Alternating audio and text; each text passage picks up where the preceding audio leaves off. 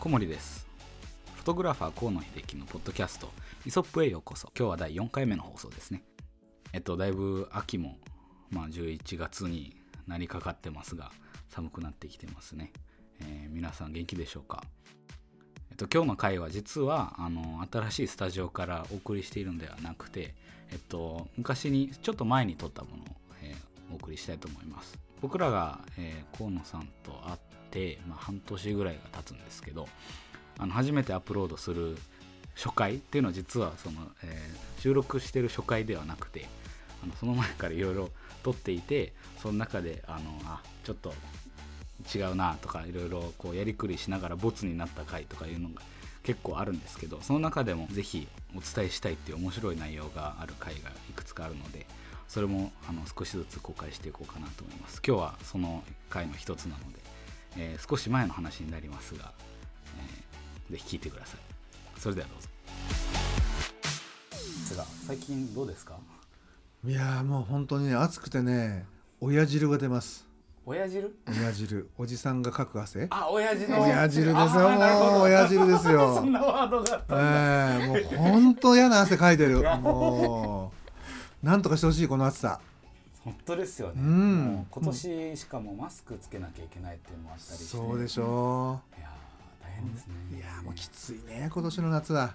いつまでも暑いしね。本当ですようん。ね少し最近まあうん。涼しくなってきたり、まあそうね。まあちょっと前に比べますけど。そうだね。7月がなかなか暑くならなかったのが救ねえ。いだと思ってて、そうですよね。あの頃がまあでも天気悪いからね。だったらばまあ我々のね職業的にはやっぱりね太陽があった方がいいので。そうですよね。そうなのよ。確かに。だから親汁取るかね光取るかってやっぱ光取るかな。るうん。ああなるほどね。ね。確かに。そうそういう観点は確かにあありますよね、うん。職業とその天気の都合ってねそうそうそうそう。うん。でも基本的にあれじゃないかな。まあ雨は多少はね降らなきゃあのいけないと思うんだけど雨降って喜ぶ職業ってある、雨降って喜ぶ職業？うん、傘屋さんぐらい、傘屋さんは喜べますね。とう。ん、なんだろうね。なんかこの前見たんですよね。あマジで？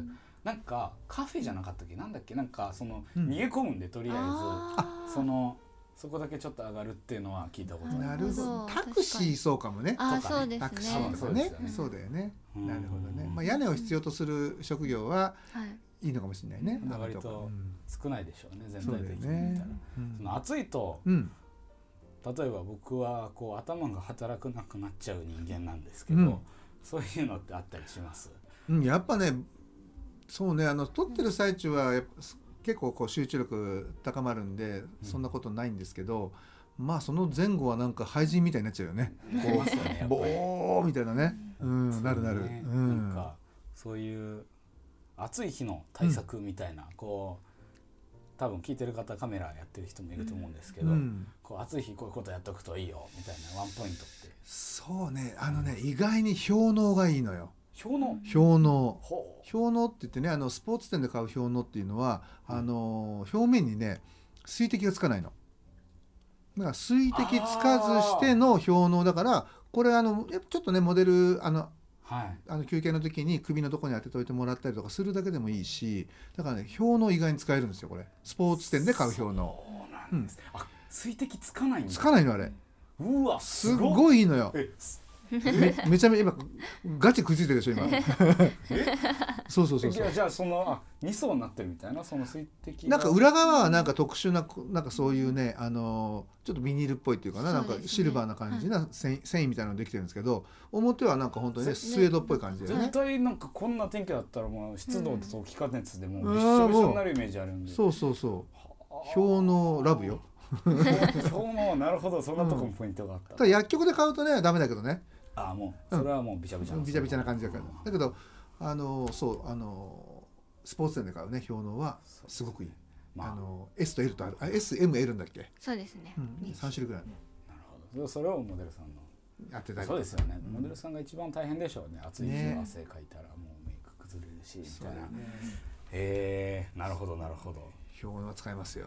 表の、はい。まあそういう意味でもその現場を作るっていう知識なんでしょうね,、ね。寒い日は寒い日でまずなんかあるんでしょうし。寒い日はベンチコートをね優しく顔羽織ってあげるだけでい。い人になれるじゃないですか。確かにそうですまあもちろんそういう意味ではまあそんなね計算を持ってやってるわけじゃなくてね毎度毎度ね。必要ですもんね。そうそうそうそう。必要ですもんね。まあ、とにかくやっぱりね全ては我々はあのその人の表情をとあの得るためにやることだから、うそれをん、守るのも仕事ですしね。そうですよ。それを作れる状態をうん守ってあげるっていうのは、そうそうそうそう。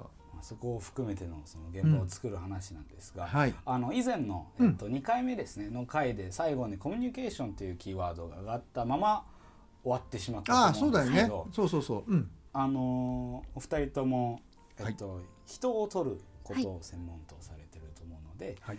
あのーまあコミュニケーションだったりその場の空気を作るっていうことが多分すごくなんていうのかなただのその写真を写すっていう、うん。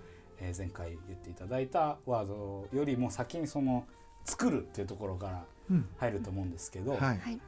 モデル例えばじゃあ状況を作り出すとしてはい。あの初めましてのモデルがいた場合に、はい。じゃあこれから写真を撮りましょうっていうことが決まった段階から何をしますか、何をする？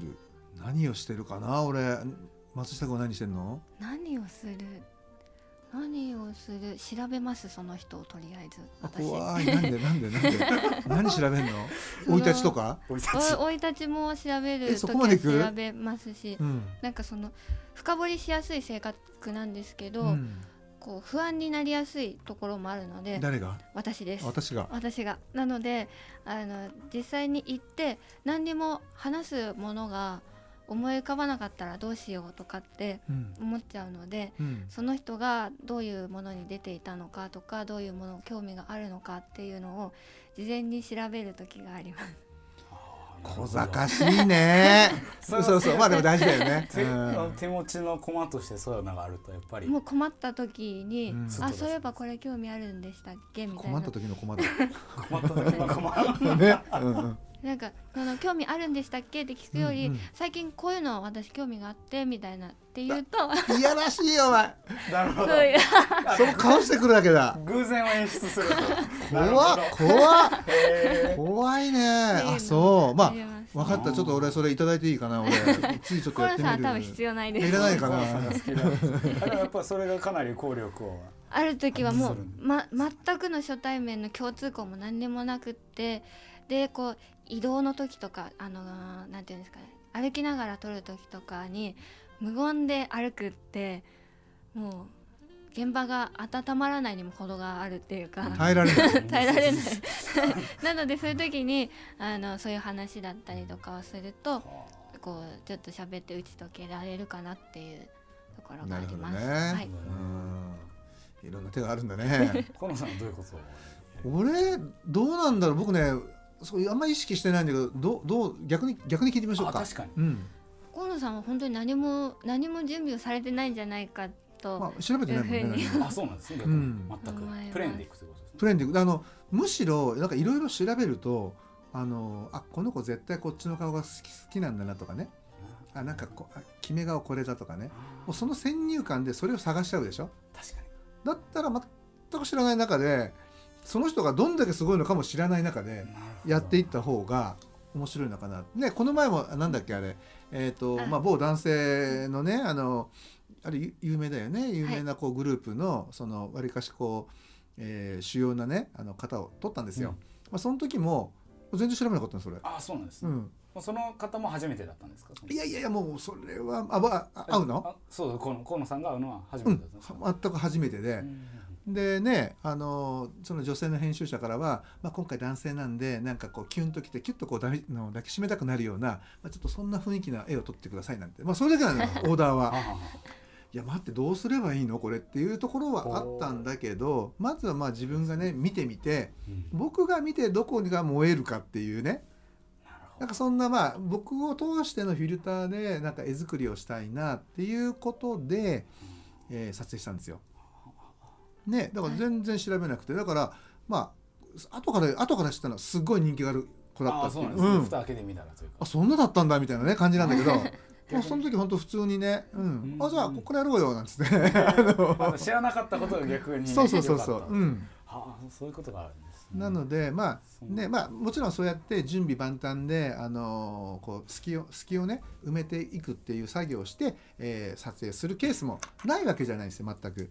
なんだけど、まあ、例えば雑誌とかねそのなんかいろんなこう可能性バリエーションがあった方がむしろ楽しくなったり盛り上がったり読者が喜んでくれるような撮影の時はそうやってねなんていうかなこうプレーンとかねうん。何もない状態で。もう感覚を頼ってと。かかもうそう自分の見た目だけで勝負をするというか、まあ、そその場を楽しむというか、うん。まあ、そういう方がいいのかな。でも結構ね盛り上がってたね。そうですね。なんか写真自体もうんああのそうなんですね。ファンの人がなんかねあ評判だったんです。そうそうそうよかったなみたいな。さすが。じゃあそのキュンとするあのね感覚が。よかったのかなみたいな。なんかでも僕はあの男の方にあんまり興味ないんだけどみたいなね。あるんですけど。まあでもそこの目がやっぱりねさすがあるで現場もすごいねなんか、はい。あの穏やかに。うーん。うん。やっぱり普通ね人気がある子だったりとかすると自分なりのねこうやっぱり主張があったり我があったりするんですけど、うん。またその時いい感じでねあそうだったんですね。うん、だから何も NG がないんじゃないかぐらいの勢いでうん。こうすごく場もね、えーうまくいけて、うん、すごい楽しい撮影でしたよ。楽しそうですねはい、だからそういう意味で言うと本当に、うん、やっぱりあれなんですかねその話を聞いてる感じだと、うんうん。楽しい現場がやっぱり必要不可欠というか。そうね。やっぱね周りを巻き込んだ方がだってそこに例えばマネージャーさんがいてですよ。やっぱマネージャーが最終的にはねこの写真をじゃあ使ってもいいですよとかあこれちょっとあの遠慮してくださいとかっていう判断をやっぱりするわけですよ。あそこあマネージャーがその、基本あーそうそうそうそう。なんです、ね、基本はねあの肖像権管理者というか。あそうそうですよね。そう。っていう意味ではマネあのマネージャーさんがそこをやることが多いんですけど、うん。やっぱりねもう全員が一体となって盛り上がってる現場の時ってやっぱねそのごめんなさいはね少ないと思なるほう、うん、本人が楽しんでる姿はやっぱりマネージャーさん見てたりするからじゃない、どそうですよね、うん、それってやっぱり大きいと思いますよ。うん。その多分こう映るモデルの方だったり、まあうん。俳優さんの方女優さんの方だったりって、うん。いろいろこう多分タイプ分けみたいなのがあると思うんですけど、はい、そういうのってどの段階で見極めてますか？そうね最初に入ってくる様子からあの靴を脱いでる感じとかね、うん。意外とその映ってない時にそういうのを見ちゃう見てる。見てるっていうか。うなんですね。うん。あとはそのひまあ、一人でこう、まあ、来たり、まあ、マネージャーさんと来たりいろいろあるんですけれども、まあ、そういう特に靴を脱ぐ仕草であったりとか、まあ、メイクルームに入っていくでしょ、はい。まあ、その時にはほら我々もやっぱりね挨拶でこう行くじゃないですか。すね。今日よろしくっていうところで、うん。まあ、そんな時のその最初のこう、えーこっちを向くその表情であったりとか なんかそういうので占うよね、うん。現場入りの時の。そうそうそうそう。逆にその自分が前見たことあるそのデータなんですけど、うん。その人間のその会って第一印象を持つその像がうん。確立されるのって、会って最初の7秒間って聞いたことあるんですね。だからもしかしたらそこにそのリンクしてんのかなって今思ったんですけど、逆に今度そのじゃあ撮りますってなった時うんに、うん。あ全然違うじゃんみたいな人っていたりするんですか？いや。あーえっとねふつ一般的なタレントモデルにおいてはそれはない。あ大体最初に見た印象通りのあの動きだったり反応だったりってこただねお笑いの方はわからないね。あめちゃめちゃテンション低めで入ってくるんだけどあさあカメラ回しますよってなったら結構ねパーンとパーンと弾けあれだから逆に言うとプロだなと思うあの思うことがねすごくある。だからお笑いの方ってね普段ねだからね街にいても分かんないぐらいこう存在感がなかなかね ない人が多いんですよ。ああそうな意外にシャイでなんかこう控えめな方が多かったりとかして。まあ出ないとあそこまであの派手なコントラストをつけられないんでしょうね、あすれはね。面白いよそあの発光力というか、うん。パーンとした感じが。はあじゃあその、まあ、普通の、えっとまあ、モデルだったり、えっと女優さん俳優さんの方は、まあ、その第一印象の感が大体あっているう。あ大体そうですね。はい。そこから大きくずれることはよっぽどじゃないとない。やっぱりそのどうしてもこう現場に入って協力的じゃない方とかっていたりするんですか？うーんまあ協力的じゃないっていうか今日ちょっとあのコンディションがね良くないのかなっていうふうに感じる時はうん。ありますよね。そのちょっと大変だな。うん、まあ例えばその言葉のキャッチボールがうまくいかないなとか、その反応的に鈍いなとかあれふまあ何回か取ってる子だったらねあれ今日ちょっと反応がおかしいぞとかね。なんかそういうのはねやっぱりまあ人なんでねあの体調もあるしそういう意味で言うとね。ね。うん、だからい常にこう変動しているのは事実なんですけど、まあ、でも基本的にそこの場所にいてまああのいいものを取ってもらいたいと思って皆さんねやっぱり来てくれるわけですから基本的にはあの、まあ、なんつうかなこうシンクロしてうまくねこうやっていくんですけどね。うん。なるほどやっぱその言葉のキャッチボールっていうところがかなり大きいんでしょうかね。大きいね。例えばまあ大きいね。とかす普通にスタジオで撮る一般的なまあポージングであったりだとか撮影の場合には割とそのままストレートにこうねあの伝えることが多いんだけど例えばね例えばまあじゃあアイドル。アイドル、はい。アイドルのグラビア撮影でいきましょうか、分かりやすい例を一つ言うとじゃあねまあ、女性ですよね相手はね、うん。あの女性女の子に「じゃあお尻見せて」って言ってお尻見せて喜んで見せてくれる人ってそうそういないでしょ。まあまあね、でお尻取りたいからじゃあお尻見せてって言ってお尻なかなか向いてあの向けてくれる人っていないじゃないですか、ところが「ごめん背中側から取っていい?」って言うと背中を向けようとするとお尻がついてくるでしょ。ああなるほど。だからそんな風に相手がなるべく結果は同じであっても相手がなるべくそうなんていうかな素直にねっていうかねあまりこう精神的なこうねそういうストレスなくあの向けるような言葉を選ぶっていうことは気をつけてやってますよね。ううん。んなんかその以前僕が少しだけ、うん。えっと、撮影をしているところをお邪魔させてもらって遠くから、まあ、見てたりしたんですけど、うん。そこのそのワードチョイスというかすごくなんか繊細なものが行われてるんだろうなっ遠くから見ていて思って、そのその瞬瞬時のその判断能力みたいなのって多分どのカメラっていうかその写フォトグラファーの人対人で仕事をしてる人って求められてくると思うんですけどそれって経験なんですかね？それとももう結構勘みたいなところがあるんでしょうか？観察力と経験じゃない？対観察力と対処能力、なるほど、うん。その2つのうん要素が1つではなくてってそう。コミュニケーション両能力1つでくくるんではなくてそう。やっ分ぱあ析してうん。その状況に何を求められてるかそうそうそうそう。相手がどう今すあのそのわ、ね、言葉に対してどんな感情を抱いているかとかっていうのはやっぱりこう表情で読みますよね。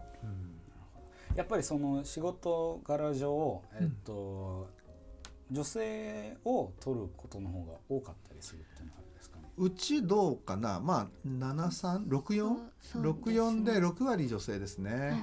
ううんなるほど。その、うん、なんていうのかな。失礼にならない言い方なんですけど、うん。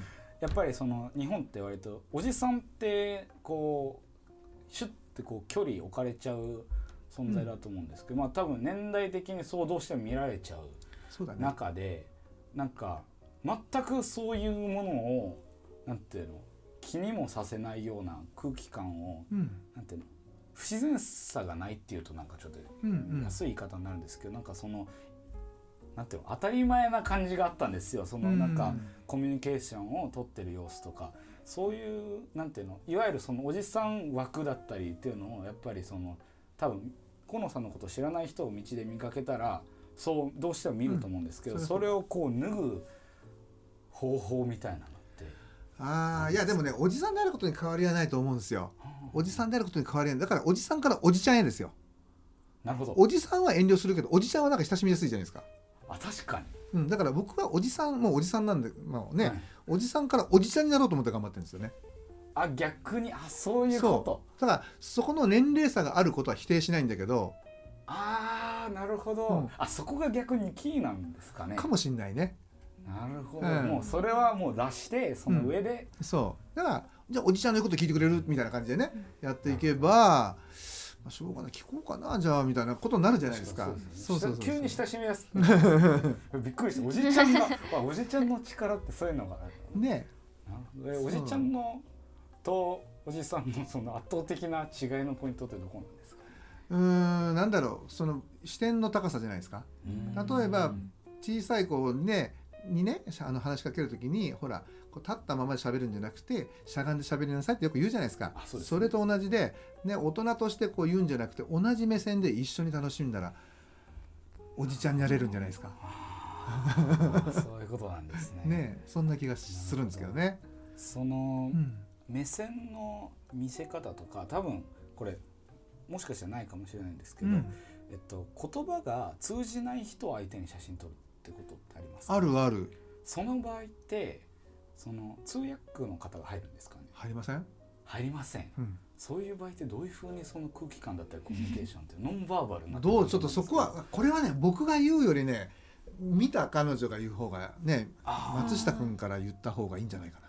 でもジェスチャーがほとんどというか、まあ、言葉が通じないので、こうしてほしいっていうのは河野さん自身がもう体で表現してます、ね、あやってみせるっていうスタイルに、あそっちに切り替えるんですね。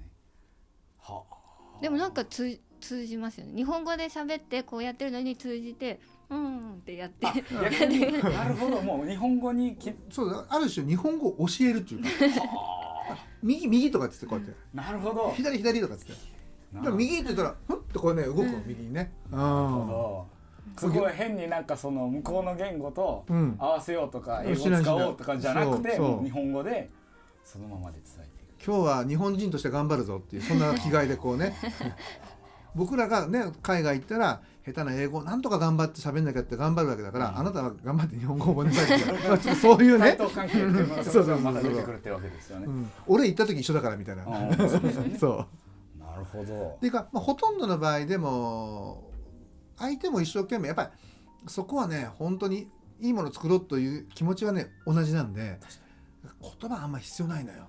なるほでも本当にまあ最初最初のうちはね例えばそれが英語の単語を少し喋ってあのレフトだとかねそのやるんだけど、ライトだとかつってやるんだけど、もうちょっとこう顎を下げろ下げろとかつってやるんですけど、もうだんだんねそのジェスチャーと組み合わせでやってるとこうすると下げるとかね。どなるほど。だんだんこう学習してくるわけですよ。していくわけですよ。そうそうそうそうそう。だんだん周波数があってって言って、なるほど。ぜひそういう現場を見てみたいな。でねなんか昼にあなたあの日本では何が好きだ寿司とか言うからね、あ寿司みたいな感じでね。まあじゃあそのやっぱりどうしても、うん。その言語が通じようが、うん。通じまいがその撮影のそのなんていうのフィールド外でのプレーっていうのはやっぱり大事すごく求められてくるわけなんですね。そうだねそこはそれはある。なるほどね。そうどどうしようもないですもんね通通じなくて仕事できないとかいうわけにあもう行かないんだよね。ね。うん、でまあ衣装この衣装でこの背景があってやっぱ相手も感覚はいいからなるほどこれとこれででこの人がこう言ってる。こういうことかな。であとこっちでねそういうスタジオで撮る時はあのテザー撮影って言ってねあの撮った画像がそのままこうモニターでダイレクトに映映し出される現場で見えるように。そうそう。それを見せながらもうちょっとこうターンしろとかってやるとあこあ降っーなるほど。てくるみたいな。もう本当にもうビジュアルにうそう。見せていくっていう。うん。でプラスそれを最初そこで鳴らしておいてあとはもうもうね日本語でガンガン言っていくっていう右右右とか言ったら OK へえなるほど。逆にじゃあその向こうも、うん。その自分の言語で喋り始めるみたいなのもあるんですか、えっとねたまにそういう時あるよ。は、あ。うん、あるある。でもまあ相手も日本語じゃなかったら英語をねあの英語で喋って母国は違うんだけども英語慣れない英語で喋ってくる。お互いへあの下手な英語同士でね、うんうんうん。下手な会話をするっていうかね。まあそれもそれですごいなんかいいものがあるんですすごい面白いですよ。そうん。いや僕も小さい頃になんかイタリア人の知り合いがいたりして、うん。その時なんか僕は覚えてないんですけど全然僕は確かその時はドイツ語で喋ってて、うん。向こうはイタリア語で喋ってて、うん。一緒に仲良く遊んでるだからまあ言葉ってそのコミュニケーションとリンクしてるようで実はその分裂できてるのかなとか思って。そうだよね。だからやっぱりそのそのやっぱりその時のその人の表情であったりだとかそのやっぱりジェスチャーとかであの読めるかなりこう読み解けるんじゃないのかなっていうふうに思いますけどね。逆にその、まあ日本でもその言語動向じゃなくてもうどうしてもそのイメージと通じなんかその持ってるだからそのこういう写真を撮りたいってイメージを持っていくわけですよね、うんある程度。うんそれと合わないっていう時ってありますか？うーんとね合わないことがないように事前にもうモデル選びの段階からそのイメージにマッチする人を選ぶように僕たちはしてるんですよ。なるほど。人から入ってイメージを作るんじゃなくてイメージからあイメージがあってモデルを選ぶようにしてるんですよ。そもそもが逆違うの。逆算してるわけですね、うん、だから多分あこのプロの業界のねあのモデル選びっていうのはその人ありきっていうのは、まあ、ないわけじゃないないと思います。完全あのはっきり言ってね、だけどほとんどの場合が先にイメージ要は出来上がりがあってじゃあこのイメージに合う方を探しましょうっていうあのキャスティングであったりオーディションであったりだと思いますよ。うん。うん、よく小野さんがなんか口にするキーワードとして、はい。その瞬間恋愛っていうものをお来た。瞬間恋愛は幅。うん。それもやっぱその対人関係の、うん。その現場であるからこそ出てくるのものなんですよね。そうねこれもあのコミュニケーションの延長線上にあるとは僕思ってるんですけどあのやっぱり興味をも相手に興味を持たないといい表情をずっとこう見つめてられないし、うん求めていけないじゃないですかこれをね求め求めて求めて求めていくと相手のことがね好きになっちゃうんですよなるほど。わかります？もうねいいとこ探しでいいとこしかもう見てないわけだからあそうでね。当然ねそうなんですそうそうそうそうなので我々はやっぱりそこはねあのプロの人間としてっていうちょっと大きく言っておきますよ、うん。ね。あのー 僕はね「like 以上ラブ未満」だと思ってるんですよ、なるほど。うん、だってはあ。その「like のうん領域だともう普通のなんか非常に感じのいい好印象の方ってことになるわけじゃないですか、そうです。ね。そこで終わっちゃダメなわけじゃないですか、うんうん写真でそのそれよりもさらに上の表情を狙ってそれを見せることによって初めて読書が「あこれいいじゃん」っていう反応するわけだからだけどラブまでいっちゃうと今度はもうその人を守りたくなるわけじゃないですか。わかります？だからそこの手前で止めとかなきゃいけないって非常にねこのメンタル的にはね寸止め状態ですよめちゃめちゃ難しいことやってますね。うんしかもそれは現場でね朝「おはよう」から始まってすでに「ライク」からスタートし、ね、じゃあ「お疲れ様でラブに至ることなく「さようなら」を迎えるっていう。そこでまたこそうね一つ終わりを迎えるといううディセンドしてそうですビルドアップディセンドっていうのをできるようにする。そうこれができないとやはりポートレートというかそのあのまあ女性だって異性をね異性を取る時にはうまくいかないと思うんですよね。これに失敗するとなんかこうあまりにも好きすぎちゃって行き過ぎちゃった。ストーキング行為におねあー及んだりとかやっぱりまあ今テレビで結構ねフォトグラファー自称フォトグラファーの人がとかってやるわけですよ。もうあれを聞くと我々ね本当にねもうなんて言うんだろうね。憤りを感じますよね本当にね、そういうこと言われちゃうと写真撮る人イコールなんかそういうねあの目でしか見てないっていう風な印象を持たれがちになるじゃないですか。そうですよね。うん。だから本当にね一悔しい人がやればみんなが被害食らうみたいな。そう。なるほど。はい。えその瞬間恋愛っていうワードを僕は初めて聞いたんですけど、うん。その時に。僕の造語。あそうなんですね。うん。やっぱそのこのスタイルなんですね、そうそうそうそう。全員が持ってるものでは ない。ないあ国語辞典にも載ってません。ちょっと後で見てください。日本語のお勉強。でもその、うん。それがえっとじゃあ異性を取る場合その、えっと、河野さんの場合は女性を取る場合っていうのなんですけど、うん。えっと松下さんもそういうのってなんかはい。こう、引き継いでたりとかするんですか？そういう要素って。私は瞬間恋愛は引き継いでないのかも泥沼の恋愛なのかな？泥沼かもしれないですもしかして。泥沼やだな。泥沼かもしれない。まあでもねあの彼女も実はねあの異性じゃなくて彼女も女性を取りたい人なんですよ。はい。これ面白いでしょ？あ女性が取る女性。はい。ーね？確かまあだからどんだけ泥沼になってもいいんですけどね。ええ。怖っ。ね？あ怖い。の決してねあの問題にはなりにくいとは思うんですけど、うん。同性だけにね、そうするとなんかまたそのアプローチ方法というかその、はい。っていうの変わってきますよね。そうですね。あの男性目線じゃなくなるのでよりまた。深いんですよ。とか言うんだ入り込みやすいっていう部分はあると思います。気を許してもらいやすいので。確かにそはい。の懐に入るみたいなとこが。でかいよね。これはだから最初で言うとね我々7コーナーこっち1コーナーみたいな感じだねあのきこうほらなんだっけ？陸上でいうところのね。ああそうそうそうそう。そうえもう全然じゃあもそう。うなるほど。もう最初のこんぐらいの距離ありますよこうね。すごいすそごああそれを詰めなくてそのままスッと入れるっていう。そうですね。もう触れる距離まで。っていうか触れるまあので、そうですね、はい。なので。だから僕ら本当ね例えば髪の毛一つ直すのもすごい気使うよやっぱり。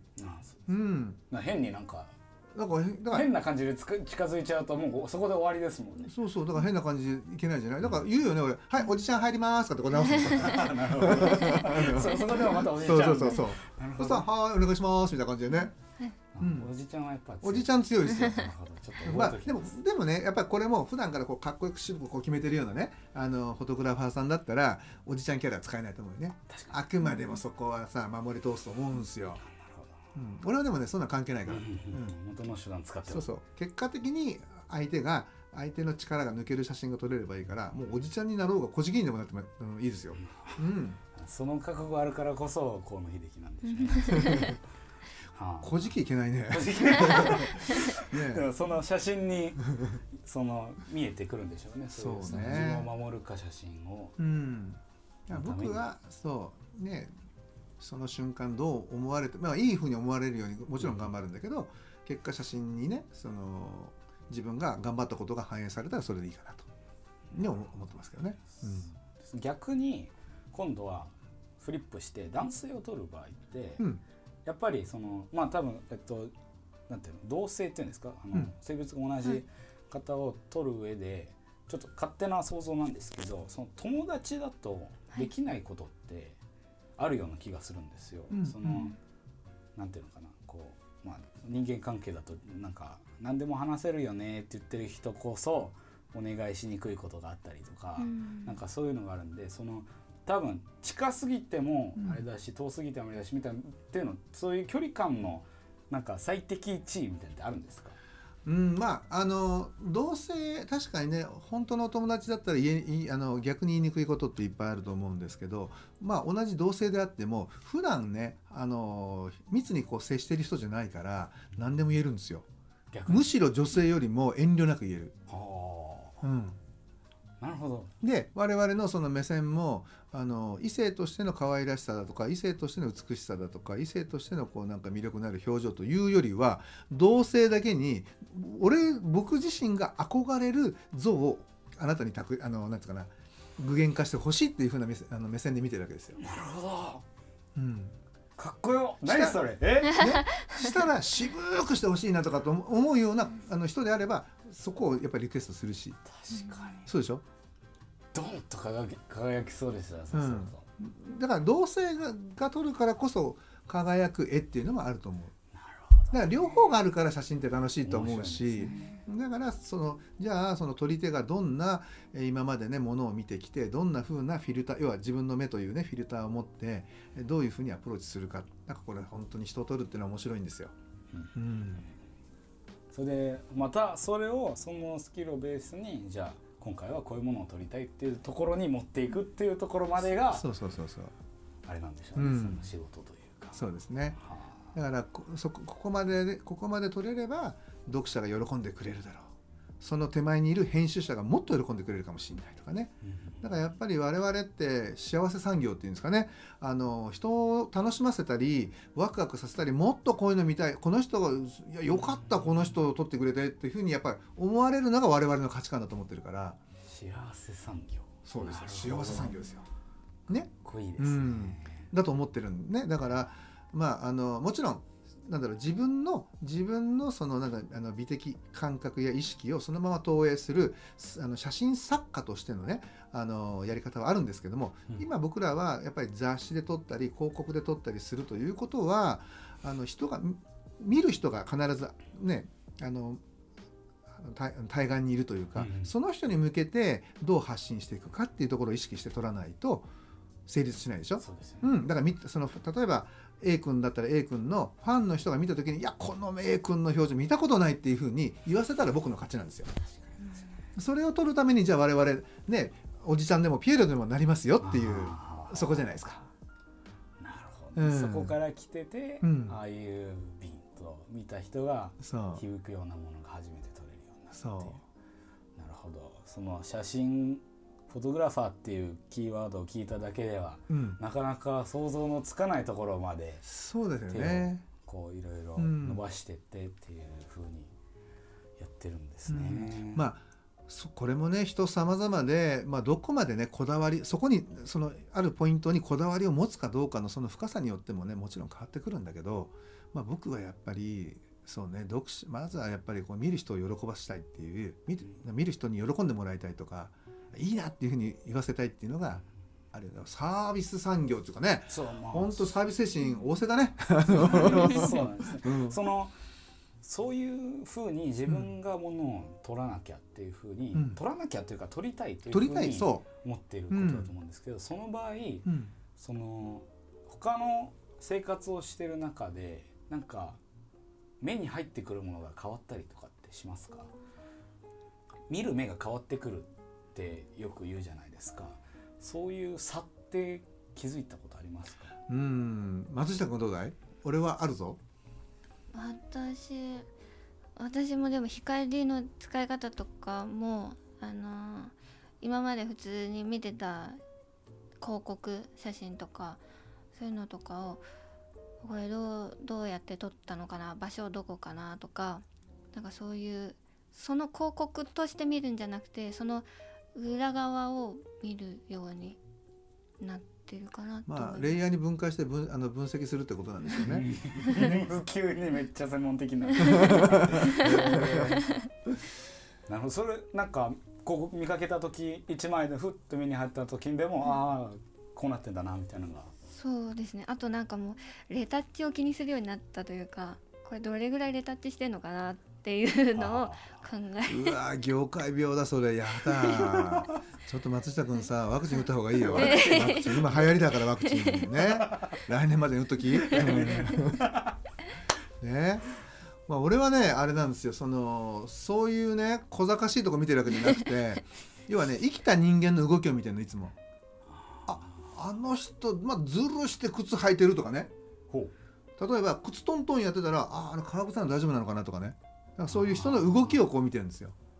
なるほど。その生活の中で。そう。だから僕はよく、まあ、あの車で移動する時にあのー、まあ松下さんがね、あのー、運転してくれて僕が助手席に乗ってる時なんかは結構窓の外見ててね。うん、人の動きをこうずっと見ててあの人大変なんか自転車乗ってんのにねスカートなんか全開みたいなね、人がいたりとかそれを気が付いてあ直そうとしてるとかねなんかそういうね仕草を見てたりとかそれって結局日常的な人の動きだからあの今度自分がそのシーンで撮影をしようとした時にあの時のあの感じいいなよかったなとかね、あの時の感じあのちょっと恥ずかしそうだったなとかねこう分かるじゃないですか、まあ、それをなんかこう投影していくっていうかそこにこう、うん、アイディアとしてこう吹き込んでいくというか。ど。そんな風にしてますね。動きっていうところがやっぱりその写真でも出てくるように生活の中からも見て撮ってっていうそうですね。だって実際ねスタジオみたいなところでこう無背景というかねあの何のこうなんて言うんだろう角も何もない状態で撮るんだったらそういったところは見ないんですけど基本我々があの撮る場所っていうのはあのほとんどの場合がこう日常的にある空間で撮るわけじゃないですか、うん、そうすると日常的にある光があるし、えー、いろんなものがね起こる。そして日常的な生活あるがあってね。で、まあ、日常的なその動きやなんか仕草があるっていうわけだから全てはもう日常感日常のもう今日今毎日行あの行われてるわけなんですよ。なるほど。はい。というわけで第4回目は少し前の夏の収録からのえ内容になりますがお楽しみいただけましたでしょうか、えー、引き続きまだサイトでのコメントを心からお待ちしておりますので、えー、ぜひ何か書いてください。楽しみにしてます。それではまた来週会いましょう。